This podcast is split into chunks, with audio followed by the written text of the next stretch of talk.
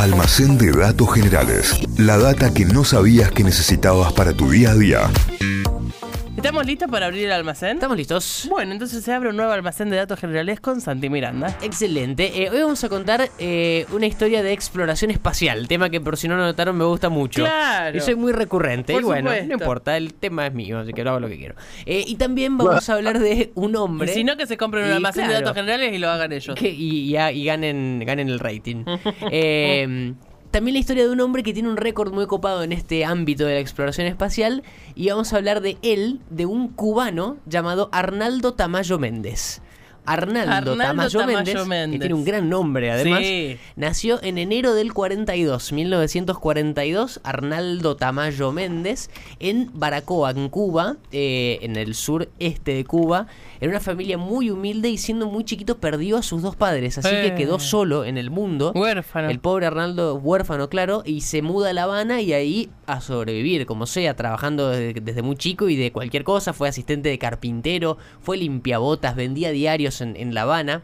Y así su infancia fue transcurriendo hasta que el 1 de enero de 1959 eh, llega, en realidad termina la revolución cubana, sale Batista, entra Castro. Y ahí Arnaldo, que tenía 17 años ya en la revolución cubana, primero ingresa a una escuela técnica y después entra a las eh, Fuerzas Armadas Revolucionarias y ahí se dedica a convertirse en piloto, y piloto de combate además. Y empieza a ser muy bueno, empieza a destacar entre, entre sus compañeros, eh, siendo piloto de, de- de esos aviones de, de caza, aviones de, de guerra. Sí. Es tan bueno que lo empiezan a mandar en programas onda de, de intercambio a la Unión Soviética para aprender a pilotar un caza que se llama MiG-15, que es el avión de reacción más producido de la historia. Un avión de, de caza muy, muy famoso, en, teoría en teoría. Eh, lo mandan para allá y todo esto cuando tenía 19 años nada más. O sea que ya empezaba a destacar desde, desde chiquito, eh, desde muy joven. Lo mandaban para la Unión Soviética para ensayar, iba y volvía. Iba y venía de Cuba a la Unión Soviética, iba y volvía de Cuba, de La Habana a Moscú. Y un día Arnaldo vivió un evento que lo marcó para todo el resto de su vida y fue la visita de Yuri Gagarin a La Habana. Lo amamos a Yuri Gagarin desde siempre, Tal para cual. siempre y es el monumento más alto de todo el mundo. Contamos su historia en el almacén una vez, la primera persona en, en viajar al espacio, eso lo hizo el 12 de abril de 1961. Al- a mi niña del medio le regalamos una Barbie astronauta que se llama Yuri Gagarin, entonces siempre jugamos con Yuri Gagarin. Espectacular. Así que eh, va, va de visita a La Habana, Yuri Gagarin, esto un par de meses después de que había hecho su, su viaje, porque Sí. em- empezó a hacer giras por todos los países comunistas, eh, y cae a La Habana y da un discurso, y dice una frase que le quedó grabada así a fuego en el cerebro a Arnaldo. Yuri dijo, va a llegar el día en el que un hijo del pueblo cubano viaje también al cosmos. Y Así ahí le cayó la... Esta es la la, mía, dijo Arnaldo. Su meta desde ahí fue viajar al espacio y además ser el primer cubano en hacerlo. Bueno, así que siguió haciendo vuelos militares para las fuerzas revolucionarias. De hecho, participó en la conocida como la crisis de los misiles de Cuba, Sí. cuando el mundo estuvo más cerca que nunca de un quilombo interplanetario. Y de hecho vos también hay un almacén de la crisis de los cual, misiles, así sí. que pueden entrar a nuestro Spotify y buscarlo, porque Santi ya les hablo de... Lo pueden ir a buscar. Eh, ahí participó haciendo tareas de intercepción, interceptando aviones enemigos, eh, Arnaldo en los aviones militares. Sigue ascendiendo en rangos militares, llega a ser de teniente coronel en 1976, eh, pero va haciendo su carrera ahí, y por esos años estaba, eh, se estaba viviendo, estaba transcurriendo la recontra conocida ya carrera espacial entre principalmente Estados Unidos y la Unión Soviética.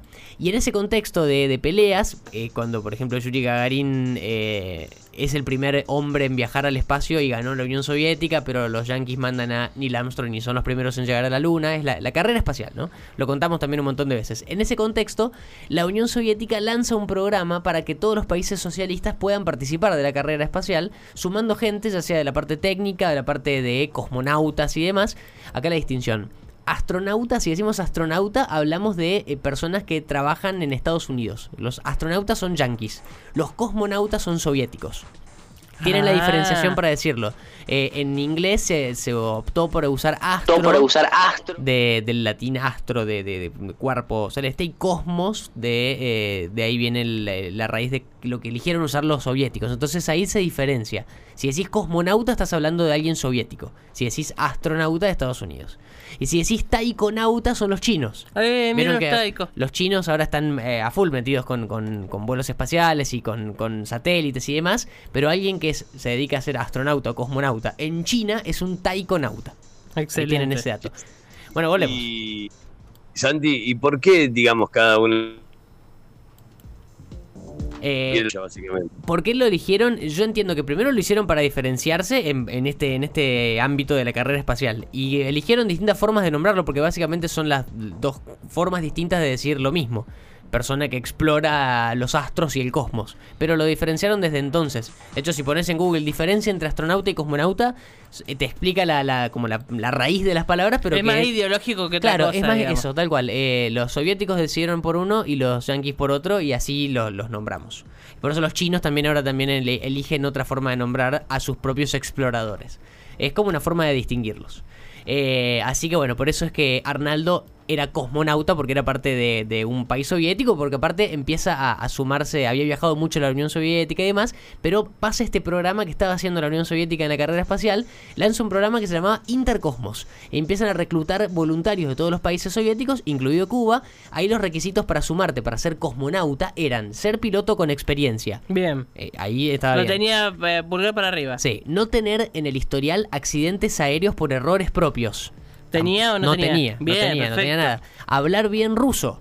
¿Eso? Hablaba bien Eh, ruso. ¿En serio? ¿Un cubano Sí. que hablaba ruso? Qué porque había viajado mucho a, a la Unión Soviética, entonces sabía hablar ruso. Y tener entrenamiento militar. Tilde, tilde, tilde, tilde. Estaba todo bien. Así. Daba todo el perfil. Cumplía con todos los requisitos, se suma al programa que al principio en Cuba tiene 600 inscriptos, de esos 600 quedan 14, eh, 70 digo eh, filtrados, después pasan 40, después pasan 20, 14, 9 y de esos 9 quedan solamente 2, uno titular y uno suplente. De 600 personas que se anotaron, quedan 2 y Arnaldo obviamente quedó elegido como el titular de Intercosmos de Cuba, de este programa que le había lanzado la, la Unión Soviética desde Moscú.